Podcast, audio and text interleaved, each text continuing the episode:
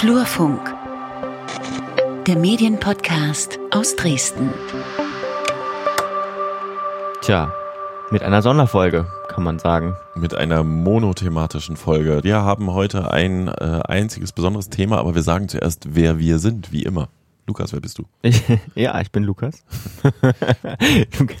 Lukas Görlach, äh, freier Journalist aus Dresden, arbeite viel für den MDR und ähm, habe, bin Teil des Podcast-Labels Einfachton, wo wir Podcasts produzieren. Ja, und die Gegenstimme ist Peter Stavovi. Ich bin Blogger. Mein Blog heißt Flurfunk Dresden, so wie der Podcast hier. Äh, ich bin Medienjournalist, arbeite inzwischen auch viel für den MDR, die Medienredaktion dort und äh, bin ansonsten Dozent, Berater, Agenturinhaber mit Dienstleistungen im Kommunikationsbereich. Und das Thema, über das wir heute sprechen, hatten wir schon mal in einer vergangenen Folge ganz kurz angesprochen, und zwar Gewalt gegen JournalistInnen. Äh, da gab es eine Studie vom ECPMF in Leipzig, also dem jetzt muss ich kurz, das äh, European, European Center, Center, for Press and ja. Media Freedom, also Europäisches Zentrum für Presse und Medienfreiheit. Das sitzt in Leipzig und das äh, ECPMF erfasst seit 2015 regelmäßig die Angriffe und Übergriffe auf Journalistinnen und Journalisten. Genau.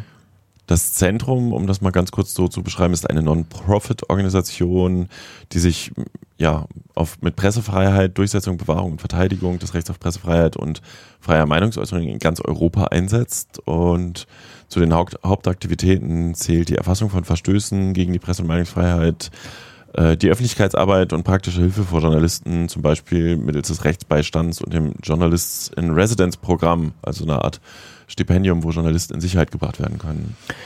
Ja, genau. Besagte Studie äh, liefert sehr interessante Einblicke in, was in Deutschland eigentlich äh, lange Zeit, zumindest in meinem Umfeld, nur so gefühlt angestiegen ist, nämlich oder oder stattgefunden hat, nämlich Übergriffe auf JournalistInnen. Ähm, und diese Studie liefert aus meiner Sicht so eine ja, eine wissenschaftliche äh, Grundlage, wo man wirklich mal sich drauf berufen kann und sagen kann, passt auf, das findet statt, das gibt es. Und wir haben mit Martin Hoffmann und Pauline Bechte, AutorInnen der Studie, gesprochen und ähm, ich würde sagen, wir steigen einfach direkt ins Interview ein, oder? Und zwar, ihr ähm, startet die Studie mit den Worten, ähm, Journalismus bleibt ein Wagnis auch in Deutschland. Also bekommt Deutschland in Bezug auf Pressefreiheit von euch tatsächlich so eine schlechte Note? Deutschland bekommt erstmal in Bezug auf Pressefreiheit von uns keine schlechte Note. Das wäre also ohne jede Relation, wenn wir als auch europäische Pressefreiheitsorganisation das alles in einen Topf werfen würden. Wir müssen aber gleichwohl sagen, dass die anhalten, also wirklich ja seit Jahren anhaltenden Gefährdungen, die eben von diesen tätlichen Angriffen ausgehen, äh, äh, einfach Pressefreiheit zum Teil einschränken, Journalisten schwer bedrohen und äh, in diesem Feld ist Deutschland einfach ähm, ja, also es ist eine Einschränkung klar erkennbar. Und äh, insofern muss da immer wieder darauf hingewiesen werden. Und äh, da gibt es noch viele Verbesserungspotenziale. Du hast gerade gesagt, seit Jahren anhaltend. Äh, die Studie gibt es seit 2015. Das war so die Überlegung bei uns im Vorfeld. War Pegida der Anfang für diese ganzen Presseübergriffe? Also da würde ich vielleicht kurz ähm, einwerfen, dass die Presseübergriffe eigentlich seit Jahrzehnten auch schon bestehen. Also das ist eigentlich kein neues Phänomen dass ähm, vor allem Rechte und Neonazis Journalistinnen und Journalisten angreifen. Was aber 2015 vor allem stattgefunden hat, ist, dass vor allem in Dresden, war also dem Geburtsort von Pegida sozusagen, dass ähm, sich einfach eine, eine, unglaublich große Menge an Leuten, die sehr diffus nur zu überschauen war, ähm, pressefeindlich äh, gezeigt hat und ähm, ein extrem hohes Aggressionspotenzial auch hatte. Also mit Pegida hat das tatsächlich eine eine viel breitere ja, Zuwendung erfahren, also halt diese, diese pressefeindlichen Einstellungen und auch Handlungsweisen. Und das äh, war tatsächlich auch so, so der Anlass, dass man aus so einem Schockmoment tatsächlich herausgesagt hat, was passiert hier eigentlich gerade, äh, was ist das für, für ein vermeintlich neues Phänomen und wie kann man das eventuell auch fassen. Ja. Genau, und vorher, also wie Pauline schon sagte, das gab es ja immer wieder über Jahrzehnte, auch aus der rechtsextremen Szene, Angriffe gegen einzelne Journalisten ähm, vor allen Dingen auch Fachjournalisten, die halt Szene bekannt war oder da immer wieder für Wirbel gesorgt haben.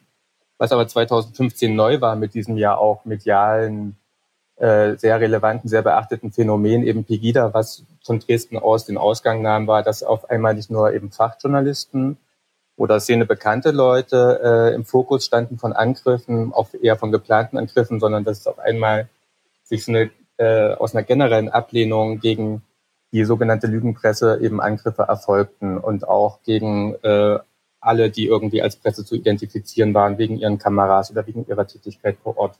Und das war äh, schon eine neue Qualität inhaltlich, auch abgesehen natürlich von dieser massiven Zunahme in der quantitativen Hinsicht. Vielleicht ähm, lohnt es sich da an der Stelle nochmal kurz einzuschieben. Wie habt ihr die Daten überhaupt erhoben? Also wie seid ihr da vorgegangen?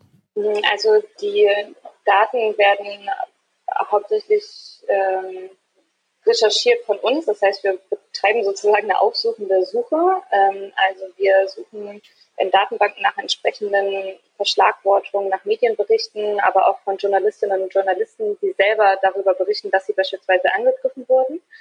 Ähm, und dann auch ähm, Polizeimeldungen, ähm, Polizeiveröffentlichungen, also oft veröffentlichen Polizeien Lageberichte oder ähm, Berichte über einzelne Demonstrationen, die stattgefunden haben. Da schauen wir dann, ob ähm, entsprechende Vorfälle passiert sind. Genau, und dann gibt es die Möglichkeit, dass sich halt Journalistinnen und Journalisten, die selber betroffen waren, ähm, auch beim ECPMF ähm, direkt melden können. Und dann hat man erstmal eine große Liste an Dingen, die einem irgendwie interessant äh, vorkommen. Und dann wird natürlich geprüft. Also nicht jeder Fall, der uns jetzt irgendwie bekannt wird und interessant klingt oder so, ähm, wird dann mit in die Statistik äh, aufgenommen, sondern ähm, wir haben da sehr klare Kriterien, nach denen Angriffe als tätliche Angriffe auf Journalistinnen ähm, ja überhaupt erst verifiziert werden können. Ähm, da kann Martin ja vielleicht was zu sagen zu dem Bestätigungsprozess. Ja, gerne. Also es war ja so in der ersten Studie, äh, die im Dezember 2015 rauskam, da hatten wir noch äh, Bedrohung, Sachbeschädigung und eben tätliche Angriffe alles mit reingenommen. Und weil aber Bedrohungen halt einerseits in der schieren Masse äh, schwer zu erfassen sind, aber auch eben schwer anzu, äh, abzugrenzen. Wo fängt eine Bedrohung an? Wann ist das sozusagen zu zählen? Haben wir uns dann auf Tätlichkeiten als so eine klar abzugrenzende Einheit oder als Kriterium äh, dann beschränkt. Und bei uns fängt halt eine Tätlichkeit an, sobald es eine körperliche Einwirkung gibt. Also treten, spucken, schlagen, aber auch auf Kameras schlagen, sodass sozusagen so eine physische Einwirkung spürbar ist. Das ist äh, nach unserem Kriterium eine Tätlichkeit. Das ist das eine Kriterium. Und das andere äh, Kriterium, was uns aber auch sehr viel Arbeit und Mühe und Zeit kostet, ist äh, auch rauszufinden, sind das wirklich Journalisten und Journalistinnen, die da betroffen sind, oder sind das Leute, die sich als solche ausgeben? Und äh, weil ja wie Ihnen oder allen, die mit dem Metier vertraut sind, ja auch klar ist, dass es inzwischen viele sogenannte, äh, weiß nicht, Szeneberichterstatter der jeweils anderen, äh, des jeweils anderen politischen Lagers gibt, die sich als Journalisten ausgeben, eben äh, vor dem Hintergrund, dass äh, Presseausweise zum Beispiel auch immer noch relativ frei zugänglich sind. Gibt es äh, eine Vermutung, ob es dann noch eine Dunkelziffer gibt oder so bei diesen Zahlen? Oder denkt ihr, das ist eine nahezu vollständige Erfassung? Äh, also das ist auf jeden Fall äh, äh, mit einem Dunkelfeld versehen. Naturgemäß können wir nicht sagen, ähm, äh, wie groß dieses Dunkelfeld ist. Das BKA erfasst ja auch seit Anfang 2016 in ja, äh, eine Art Lagebild, also beziehungsweise nicht ein Lagebild, aber erfasst einfach äh, Straftaten gegen Medien. Und da kamen wir, sagen wir, in der Tendenz zu sehr ähnlichen Zahlen, aber wiederum, äh, wenn nach Bundesländern aufgestaffelt ist, wie viel es in den einzelnen Ländern gab, dann war das wieder sehr unterschiedlich. Das heißt, es lässt schon auf ein größeres äh, äh Dunkelfeld schließen. Und äh, was dazu noch kommt, ist, dass äh, viele Übergriffe auch nicht bekannt gemacht werden oder angezeigt werden äh, von Journalistinnen und Journalisten, weil die halt einfach in Ruhe weiter arbeiten möchten oder zum Beispiel auch sagen, sie möchten nicht weiter in den Fokus der Aggressoren geraten. Von daher ist von einem größeren Dunkelfeld auszugehen und wir können und wollen auch gar keinen Anspruch auf Vollständigkeit erheben. Und die Frage nach so einem Dunkel- bzw. Hellfeld ist ja auch immer daran gekoppelt, nach welchen Kriterien wird denn überhaupt was erfasst. Ne? Also wenn wir beispielsweise Sachbeschädigung, Bedrohung, schwere Bedrohung oder Morddrohung, die ja auch alleine schon Straftatbestände darstellen, mit aufnehmen würden, hätten wir trotzdem keine Tätigkeit mit drin. Und ähm, deswegen ist es immer stark davon abhängig, welche, welche Kriterien man anlegt. Was man aber auch sagen muss, ist, dass ähm, Journalistinnen, Medienschaffende an sich, die haben per se erstmal einen größeren Zugang zu einer öffentlichen Arena. Das heißt, wenn Sie etwas, etwas mitbekommen oder über sich selbst berichten wollen würden, könnten Sie das einfacher tun als beispielsweise Leute, die diesen Zugang äh, zur Öffentlichkeit in der Form eben nicht haben. Aber wir wissen auch, dass viele Journalistinnen und Journalisten das eben nicht machen, weil auch ne, das auch so ein Credo ist. Man, man redet nicht gerne über die eigene Betroffenheit oder sich selbst. Ähm, andererseits ist es ja natürlich schon wichtig, sowas dann eben auch publik zu machen. Und das ist zumindest mein Eindruck jetzt aus den letzten Jahren, dass gerade auch durch Twitter und halt dieses, ne, dieses schnelle eine Info mal äh, reingeben oder darüber berichten, was jetzt gerade auf so einer Demonstration beispielsweise passiert ist, dass sowas dann einfach viel schneller auch in die Öffentlichkeit gerät. Also es ist so die Frage nach dem Hell- und Dunkelfeld immer so eine, so eine zweischneidige Sache. Aber gerade bei so massiven Einschüchterungsversuchen haben viele Leute auch einfach Angst, ähm, dass sie dadurch erstmal auf den Radar geraten, was ich total verstehen kann. Hm. Ihr habt ähm, vorhin schon gesagt, ihr zählt jetzt tätliche Angriffe. Ähm, kann man da, ihr habt ein paar Beispiele schon genannt, aber wie differenziert ihr da? Also was sind da so die, sag mal, die typischen Formen von, von Kameraschlagen? Bis wohin geht es? Also äh, richtig bei Kameraschlägen fängt es an, dann äh, gibt es äh, tätliche Gewalt auch in Form einfach von Schlägen gegen äh, Radioreporter, Zeitungsreporter, Handys werden weggeschlagen bis wirklich zu massiven körperlichen Angriffen. Also die eklatantesten oder brutalsten, von denen wir Kenntnis haben, war 2018 in Fretterode, als äh, ein äh, Team von zwei Fachjournalisten da äh, ausgehend eigentlich von dem Landsitz von Thorsten Heise da mit dem Auto erst verfolgt wurde von äh, zwei Angreifern und dann wurden die da mit, also wurde die Scheibe eingeschlagen, wenn ich das richtig im Kopf habe, und die mit Akkuschraubern malträtiert und schwerst verletzt. So, das war das andere, äh, der eine und der andere war jetzt ja äh, medial relativ äh, äh, bekannt äh, oder äh, im Fokus gestanden am 1. Mai auf das Heute-Show-Team, wo äh, Angreifer, wo wir immer noch nicht genau wissen, was da eigentlich passiert ist, beziehungsweise wer da dahinter stand, äh, dieses, äh, den Tonassistenten dieses siebenköpfigen Teams bis zur Bewusstlosigkeit getreten haben. Also das ist eine große Bandbreite. Es geht halt bei Spucken los, auch Blinden mit Laserpointern. Das ist alles auch in unserer Fallliste, ist es jeweils dann beschrieben.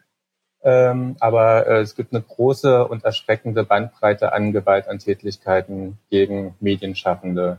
Ja, und das wichtigste Kriterium ist tatsächlich, dass es halt eine, eine körperliche, also eine körperliche Tätigkeit sein muss. Ne? Also wenn man sagt, der Spucken ist ja nochmal was anderes, als wenn man da irgendwelchen, irgendwelchen Schraubstöcken auf Leute einprügelt und die bewusstlos werden.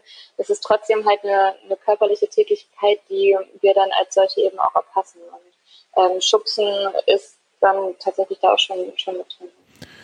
Ich kenne jetzt ein paar Leute, auch denen das wirklich persönlich passiert ist, damals auch bei Pegida zum Beispiel ins Gesicht geschlagen worden und so weiter. Und ich weiß, was mit, das mit den Personen macht. Ich will aber trotzdem nochmal so ein bisschen auch sehr kritisch fragen. Die Zahl ist ja deutlich zurückgegangen. Ne? 14 Vorfälle 2019. Das sind ja jetzt auch nicht so viele, sag ich mal. Oder es lässt sich da wirklich einen Trend draus ableiten oder wirklich ein Gefahrenszenario? Ich glaube, dass man da den Kontext dann auch mal berücksichtigen muss. Ne? Also das diese Angriffe passieren ja nicht irgendwie aus heiterem Himmel, sondern mittlerweile nach fünf Jahren können wir tatsächlich so ein bisschen ablesen, wann das am meisten stattfindet und was, in was für Settings das irgendwie äh, vorkommt. Und das meiste sind tatsächlich Demonstrationen aus dem politisch rechten Lager. Und wenn man sich dann mal anguckt, wie in den letzten Jahren solche äh, rechten Demos stattgefunden haben, sind die eben auch von den teilnehmenden Zahlen halt massiv zurückgegangen.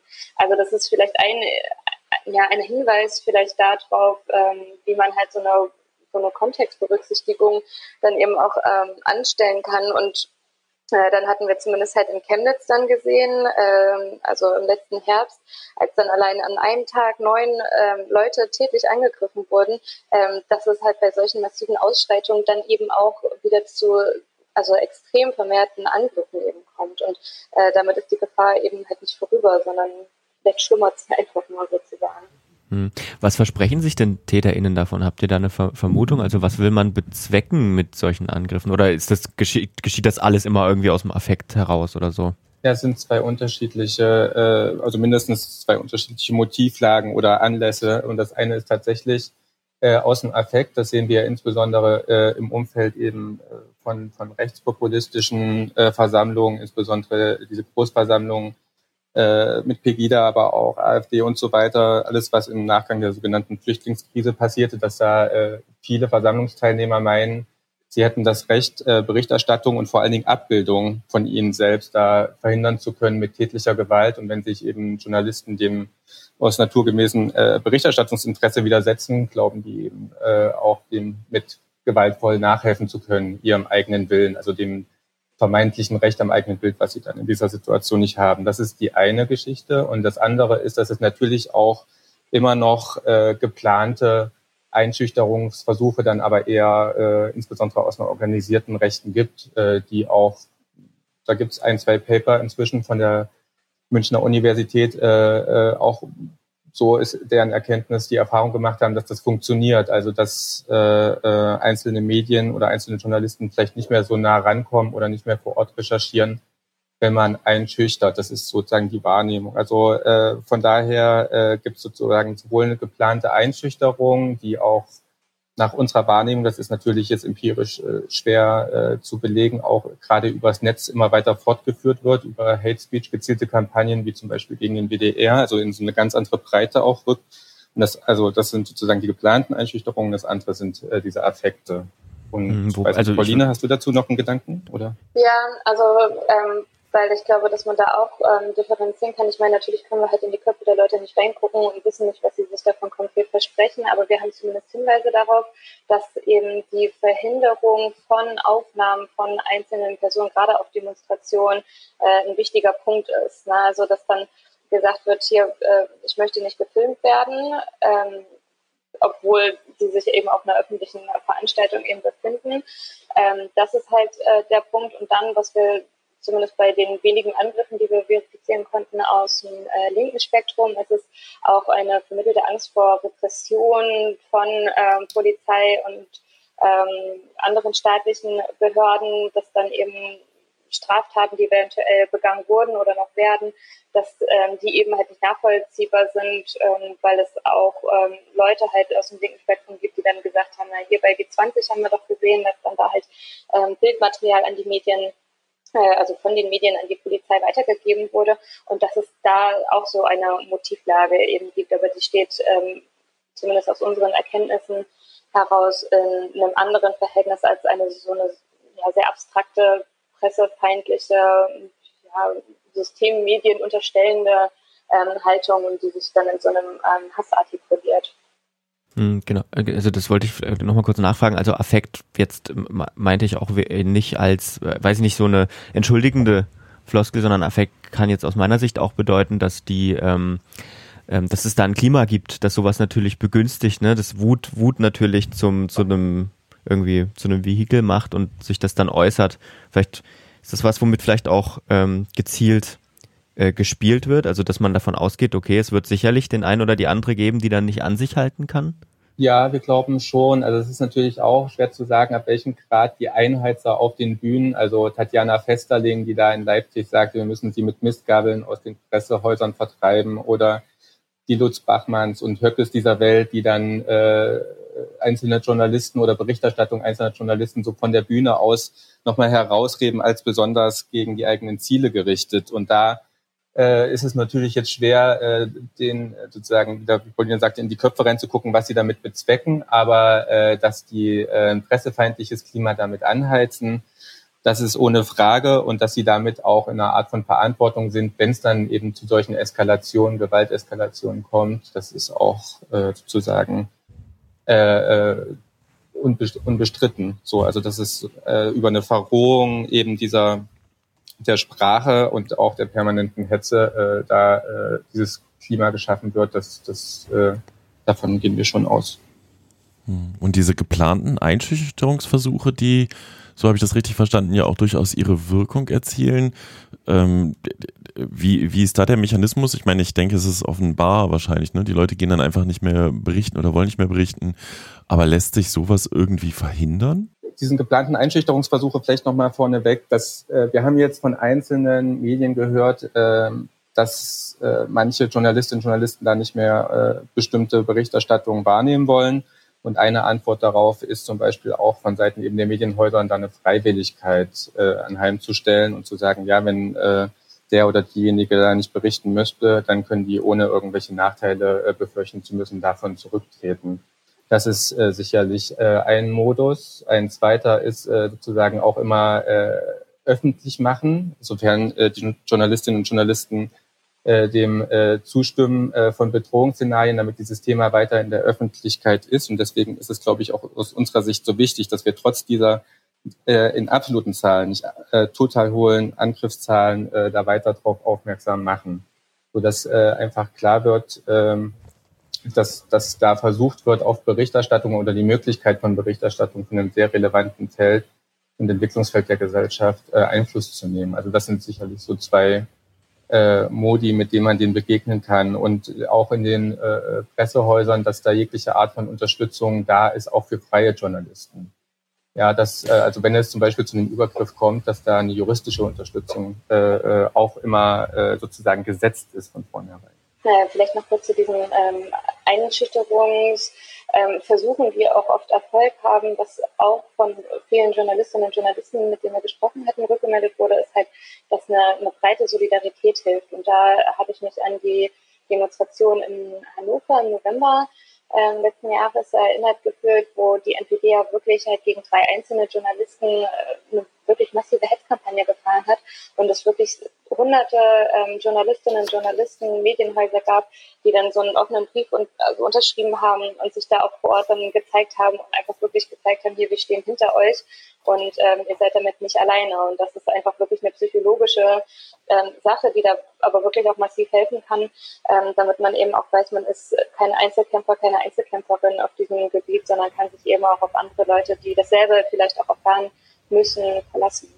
Mich erinnert das auch an ein Beispiel aus dem persönlichen Umfeld, wo halt in der Kommentarspalte jemand über eine Journalistin schrieb, äh, man solle sie umbringen oder aufknüpfen oder so und diese Abwägung aber dann, ne, das tatsächlich in die Öffentlichkeit zu bringen, verändert ja auch die ursprüngliche Rolle des, des Berichterstattenden, der Berichterstattenden, ähm, nur zu berichten und nicht im Fokus zu stehen. Das schafft die Person dann ja selbst in den Fokus. Aber wenn man, so wie in Hannover, als äh, gleich mit einer Demonstration auch äh, bedacht wird, das ist natürlich mega harsh. Ja gut, Öffentlichkeit herstellen ähm, wird es aber im Zweifel nicht verhindern. Da besteht doch auch der Effekt, dass es das dann noch bekannter macht, die Methode, oder? Ich, also ich sehe gerade auch keine Alternative, aber ähm, ist ein ganz schön ja, schwieriges ist, Thema dann. Ja, es gibt auch nicht dieses eine Patentrezept und äh, es gab ja auch sozusagen in unseren Köpfen über diese fünf Jahre so eine Genese von, was sind äh, gute Gegenmaßnahmen und am Anfang also muss ich zumindest, kann ich nur für mich sprechen, war ich noch so naiv zu glauben, dass es eine Art von Dialogforum, wie damals zum Beispiel auch von der sächsischen Landeszentrale, sowas helfen kann. Aber da, das sehe ich nicht. Also inzwischen sehe ich viel mehr, dass diese äh, robusten Abschreckungen, wenn ich jetzt bei tätlichen Angriffen bin, äh, äh, was äh, einerseits Securities sind, die man sich aber auch erstmal leisten können muss, äh, dass das schon eine große Hilfe ist oder eine direkte Unterstützung von äh, der individuellen Sicherheit der Journalisten da vor Ort und vor allen Dingen auch, ähm, dass eine effiziente Strafverfolgung und effizient meint vor allen Dingen schnell äh, äh, auch hilft und eine Polizei, die sofort interveniert. Und da fehlt es halt auch immer noch, auch wenn es da Fortschritte gibt, an, an Wissen äh, über äh, die Rechte von Journalisten. So und was diese äh, Problematik eben des Umgangs mit solchen Einschüchterungsversuchen, die ja auch inzwischen zu Hunderten in den Redaktionen auflaufen, angeht, da ist auch äh, diese, sind diese ersten Versuche, wie diese äh, Schwerpunktstaatsanwaltschaften, wie zum Beispiel in Köln seit ein, zwei Jahren etabliert, sind Schritte in die richtige Richtung und da muss aber auch noch viel mehr erfolgen, weil äh, tatsächlich da ja sagen so erste Zwischenbefunde, Fazite darauf hinweisen, dass viele Leute gar nicht so richtig raffen, was sie da eigentlich schreiben, wenn sie sagen, so, ja, häng, äh, häng dich doch einfach irgendwo auf und so weiter und so fort. Ich muss das jetzt nicht weiter zitieren. Also ähm, mhm. klar, diese Abwägung mit Öffentlichkeit, das ist tatsächlich völlig richtig und deswegen haben wir ja auch so eine relativ geringe äh, Anzeigen- oder Öffentlichkeitsneigung. Wir haben das seit 2017 mal erhoben, aber äh, das ist, es gibt dieses eine Rezept nicht. Ne? Bei den Dialogforen, da war ich ja bei den meisten sogar dabei, äh, manchmal auch als Moderator ähm, was damals definitiv aufgefallen ist, deswegen kann ich diesen Gedanken auch nachvollziehen, dass gerade bei so älteren Herrschaften, sage ich mal, die sich äh, in der Wut haben quasi hinreißen lassen, äh, handgreiflich zu werden oder auch äh, richtig aggressiv gegenüber Medienvertretern aufgelaufen, aufgetreten sind, dass es häufig wirklich auch äh, wenig Kompetenz über die Arbeitsweise von Medienschaffenden gibt. So, das kann man mal festhalten. Die Frage ist dann halt, wo die Grenze zu ziehen ist. Äh, ich meine, Gewalt ist halt grundsätzlich kein Mittel und das abzulehnen. Insofern finde ich diesen Ansatz Aufklärung der Polizei, da ist ja auch ein ganz bisschen was passiert. Es gibt ja jetzt eine Kooperation zwischen Journalistenverband und, und Polizeihochschule etc. Äh, ja, aber nichtsdestotrotz ist, glaube ich, tatsächlich noch ähm, ein bisschen Musik drin, was man machen kann. Wie können sich Medienschaffende denn aber auch sonst noch schützen? Also wir haben ja ein paar Maßnahmen jetzt schon, schon also mit Begleitschutz oder es halt auch transparent machen. Vielleicht, ähm, vielleicht konkret in der Situation ähm, ist es vielleicht nochmal, könnt ihr dazu was sagen? Ich habe jetzt ein Video gesehen, ich glaube, das hatte die jüdische Allgemeine geteilt ähm, von so einer Verschwörungsideologen-Demo in Berlin mit bekannten veganen Köchen im, im, im, in der Spitze, mhm. die also wirklich bedrohliche Bilder wieder, wo die Leute wirklich hart bedroht werden. Ähm, in so einer Situation, was macht man, was kann man da machen? Ja, na, also ich würde davon, ähm, also ich würde mich dazu neigen, so ein allgemein oder Patentrezept zu formulieren, weil es einfach immer sehr, sehr stark von der Situation abhängig ist. Und äh, was ihr eben ja angesprochen hattet, ist ähm, diese Idee, dass man ja irgendwie in einen Dialog treten kann oder so. Also das halte ich für so, gerade bei solchen verschwörungsideologischen ähm, Demos, die ja teilweise wirklich absurd ähm, argumentieren, halte ich das für keine gute Idee, weil in dem Moment, wo man ähm, als Journalistin, als Journalist auf so einer Demo ist und ähm, provoziert wird und sich dann darauf einlässt, hat man im Prinzip halt gar keine, gar keine Handlungshoheit über seine eigene Arbeit mehr, weil man dann im Dialog mit den, mit den Leuten, über die man ja berichten will, aber nicht mit denen man sprechen möchte, tritt. So, das heißt, ähm, wenn wirklich so eine bedrohliche Kulisse aufgebaut wird, und ich habe das ähm, Video von der, von der, ähm, vom jüdischen Forum auch gesehen, und da war ja auch Polizei in der Nähe, ähm, fand ich das sehr, sehr gut oder zumindest der, der Sache dienlich, äh, wie die Person reagiert hatte, nämlich halt zu sagen, hier Polizei, ich brauche mal Hilfe, weil die Polizei ist dafür verantwortlich, dass die Pressefreiheit und die Presse auch auf solchen Demos eben ihre Arbeit machen kann und dort auch eben sicher ist. Und wenn so eine, so eine massive Bedrohungslage da ähm, ja, stattfindet von einem veganen Koch, der dann sagt, ja, wir, wir kriegen eure Namen raus, also ähm, dann ist es wirklich glaube ich, das Schlauste, da auch wirklich zur Polizei zu gehen und zu sagen, so hier, ich werde bedroht, ich brauche bitte Ihren Schutz. Und mhm. sich da eben nicht auf solche Gespräche dann einzulassen und halt möglicherweise halt dieser, dieser Provokation dann äh, auch noch nachzukommen. Äh, ja, das würde ich teilen. Es gab ja auch ähm, insgesamt am Anfang äh, immer wieder äh, Situationen, da haben Leute, meinetwegen von Pegida oder Ablegern, Journalisten in so Diskussionen verwickelt, haben dann selber mit ihren Handys gefilmt und haben diese Gegenposition dann so aufgemacht und wollten damit sozusagen ihre Anhängerschaft irgendwie äh, für die vermeintliche Systempresse äh, äh, gewinnen oder sagen für diesen Blick darauf. So und in Ergänzung zu dem, was Pauline gesagt hat, also äh, dass man sich nicht in Diskussionen äh, bringen sollte, äh, aber auf die Polizei angewiesen ist, gibt es schon noch dieses einen kleine Ding, dass man zum Beispiel vorher sich äh, bei den Einsatzkräften, sofern das möglich ist, nochmal bekannt macht, ausweist, man ist äh, äh, Pressevertreter oder Pressevertreterin und dass die einen schon mal auf dem Schirm haben, weil in dem Fall jetzt, äh, äh, in dem besprochenen vom Wochenende, war es ja auch so, dass die Polizei doch relativ zögerlich war. Ja, das muss man mhm. auch sagen. Also die hätte auch äh, direkter intervenieren können und sagen müssen, hier ist jetzt gut. Und da hätte es diesen Schlag auf die Kamera und diese ganzen Aggressionsgebärden vielleicht in dieser Form nicht gegeben. Also so eine starke Intervention und eine sofortige äh, hat schon äh, eine gute abschreckende Wirkung und noch das vielleicht auch für freie Journalisten, die natürlich nicht diese Ressourcen haben, um dann für Hunderte von Euro am Tag mit Securities ähm, auf diese Demos zu gehen, wenn die Möglichkeit besteht, sich abzustimmen und zu zweit oder zu dritt sich im Auge zu behalten, dann äh, kann das auch schon mal nicht nur für das subjektive Sicherheitsgefühl, sondern auch für dieses, was passiert hier rundherum und das gegenseitig aufmerksam machen auf bestimmte Personengruppen oder Einzelne kann auch schon mal dazu beitragen, dass man da mehr Obacht hat und im Zweifelsfall dann auch mit Sicherheit. Und eine kleine Sache vielleicht noch zu den Demonstrationen, ähm, was man da machen kann. Also es ist nicht nur die Polizei, zu der man gehen kann, sondern das muss man aber im Vorfeld wirklich sehr genau überlegen, ob man das machen möchte. Ähm, wir haben von Journalisten äh, gespiegelt bekommen, die dann halt wirklich bei richtig krassen Neonazi-Demos vor Ort waren und zum Anmelder gegangen sind und haben gesagt, hier, wir sind übrigens Presse. Und dadurch ähm, war schon gleich vermittelt worden, ihr könnt uns eigentlich nichts tun, weil wir haben das jetzt schon mal so publik gemacht. So, mhm. und es gibt auch die Möglichkeit, halt zu den Veranstaltenden halt hinzugehen und zu sagen, so hier, wir sind Presse, wir dürfen das hier machen und wir sind vor Ort. Das ist gleich halt so eine, ja, so eine proaktive Ankündigung der eigenen Arbeit eben ist. Aber das muss man wirklich bei jeder Demo, also oder bei jedem ähm, Geschehen wirklich halt äh, überlegen, ob man das machen will. Ja, das, also genau, ich glaube, das war das, was du vorhin gesagt hast, mit bei diesen Verschwörungsideologen hilft das im Zweifel, also hilft das wahrscheinlich überhaupt gar nichts. Ja. Ähm, das im Vorfeld zu machen. Und ich hatte mich getäuscht, genau, du hattest gesagt, äh, es war ein Video vom Jüdischen Forum. Ich, wir verlinken das auf jeden Fall nochmal in den Show Notes. Ähm, es ist auf jeden Fall sehr eindrücklich. Mhm. Wir haben uns auch im Vorfeld gefragt, ne, 2015 bis 2020 55 Fälle Sachsen. Also Sachsen, der Freistaat, ist trauriger Spitzenreiter. Äh, habt ihr dafür eine Erklärung? Ja, haben wir. Ähm, das äh, hängt ja natürlich in erster Linie auch äh, mit dem Aufkommen von Pegida und dass Dresden sozusagen auch der Geburtsort dieser Bewegung ist zusammen und damit auch äh, mit dem großen medialen Interesse an diesen äh, sogenannten Montagsspaziergängen. Also da gab es dann einfach gerade, weil das sind ja insbesondere im Jahr 2015, 16 äh, äh, war da ein großer Anteil äh, an Sachsen äh, äh, oder, oder an, an Konfrontationen, die wir in Sachsen registrieren mussten, hat damit zu tun, dass es da so viele Konfrontationsgelegenheiten gab, eben wo viele Medienvertreter, die vielleicht auch noch nicht so erfahren waren oder so einen Blick dafür hatten, eben von diesen äh, sehr teilnehmerstarken äh, Demonstrationen berichtet haben. Und insgesamt ist es auch so, dass es hier eine sehr äh, aktive oder äh, äh, ja, äh, Szene gibt, die immer wieder sehr viele Versammlungen macht. Das heißt einfach, wo es viele Versammlungen gibt und noch zum gewissen Grad auch mediale Aufmerksamkeit oder Anwesenheit halt einfach von Journalisten, Reporterinnen und so weiter.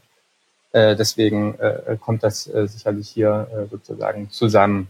Und es gab natürlich auch eine große Aufmerksamkeit dann wiederum für diese Angriffe. Das heißt, also da ist auch wahrscheinlich das Dunkelfeld nicht so groß, wie es möglicherweise in anderen Regionen ist. Das ist erstmal mein Blick darauf. Pauline, hast du noch was zu ergänzen dazu? Ja, vor allem finde ich spannend, dass sich das ja auch über die Jahre dann so ein bisschen relativiert hat. Ne? Also es sind nicht nur in der Gesamtheit äh, im Vergleich zu 2015 die Fälle zurückgegangen, sondern das hat sich aufs gesamte Bundesgebiet, außer jetzt äh, einzelne Länder, ähm, also wirklich ja verteilt tatsächlich und es ist sehr diffus geworden. Also man kann jetzt nicht mal sagen, ähm, Sachsen ist und bleibt der ähm, alleinige Spitzenreiter, klar mit den Fällen von 2015, wo es einfach wirklich massiv war, ähm, kann man das definitiv schon so sagen und das Potenzial ist äh, hier in Sachsen auch ähm, wirklich sehr groß, aber es ist kein reines sächsisches Phänomen. Also man kann nicht sagen, die Pressefeindlichkeit ist irgendwie nur in Sachsen gelagert ähm, oder besonders sächsisch. Das ist nicht so. Also es gibt keine bestimmte Mentalität, die das irgendwie bedingt oder so, sondern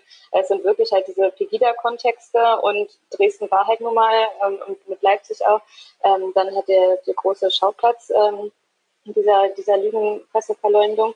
Und ähm, darauf beruht das tatsächlich. Und ja, inzwischen ist es wirklich ja, große Städte, auch in Westdeutschland massiv. Ne, dann, ähm, da, wo es eine, eine große Neonazi-Szene auch gibt, in Dortmund beispielsweise, oder auch viele Fälle in Bayern, in Berlin findet sowas statt. Ne, also es ist mittlerweile kein, kein rein sächsisches Phänomen mehr. Ne. Genau, das wurde halt einmal noch befördert durch Chemnitz im Jahr 2018. Das war natürlich auch nochmal, was sowohl dann dieses Bild vom äh, Sachsen pressefeindlich, rechtsextrem und so weiter äh, nochmal befördert hat, aber insgesamt äh, wird das diffuser, ja, also über das Bundesgebiet. Ihr habt gerade schon von Aufmerksamkeit, vor allem für diese, ähm, ähm für diese Fälle gesprochen. Wie sieht's denn mit der Aufmerksamkeit für eure Studie aus? Also gab es irgendwie Reaktionen von Seiten der Politik auf eure Studie?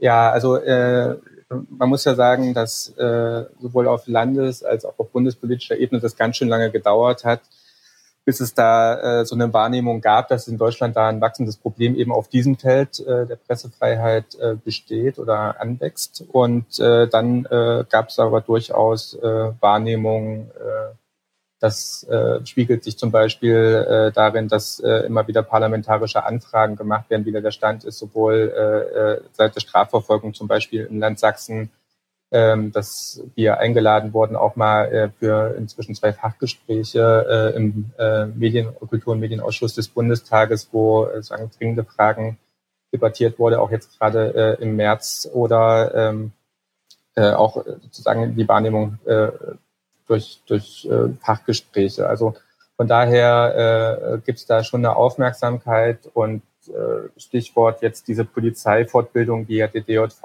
also mit sehr, sehr viel Ausdauer äh, auf sächsischer Ebene vorangebracht haben. Da hat man dann auch so äh, Ergebnisse davon. Und vielleicht haben wir ja dazu mit dieser Erfassung und dieser kontinuierlichen Problembeschreibung und Darlegung und Entwicklungsverfolgung sozusagen dazu auch was beigetragen. Deswegen und äh, so national und international gab es natürlich jetzt auch in der Pressefreiheitscommunity und in den Medien äh, sehr viel Berichterstattung dazu.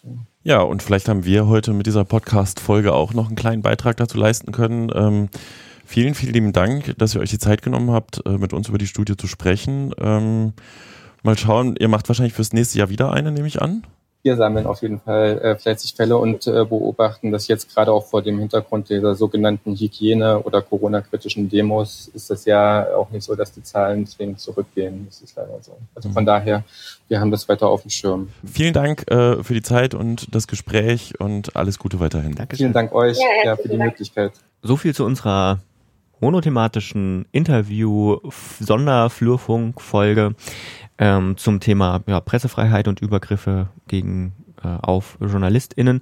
Und uns bleibt eigentlich nur noch zu sagen, ihr könnt uns unterstützen auf flurfunk-dresden.de. Da gibt es so einen kleinen Button rechts, äh, unterstütze uns auf Steady. Da, wenn man da draufklickt, da hat man dann so eine, so eine Auswahl. Da kann man sich entscheiden, ob man 30 Euro jährlich, 48 Euro jährlich oder 174 Euro jährlich bezahlen will. Ähm, dafür, dass wir tun können, was wir tun. Und ähm, würden uns sehr freuen, wenn ihr das, wenn ihr das macht. Übrigens nur, wer sich wundert, ähm, dass es so ein paar Geräusche nebenbei gab. Wir haben natürlich das Fenster offen, ähm, damit hier eine Luftzirkulation aufgrund von Corona, ähm, dass es immer noch gibt. Man glaubt es nicht, aber ja. Genau. Wir freuen uns über Unterstützung jeglicher Art über Steady. Der Button, wie gesagt, findet sich auf dem Flurfunk-Blog. Und soweit bis zur nächsten Folge sagen Tschüss. Lukas Görlach und Peter Stavovi. Eine Einfachtonproduktion 2020.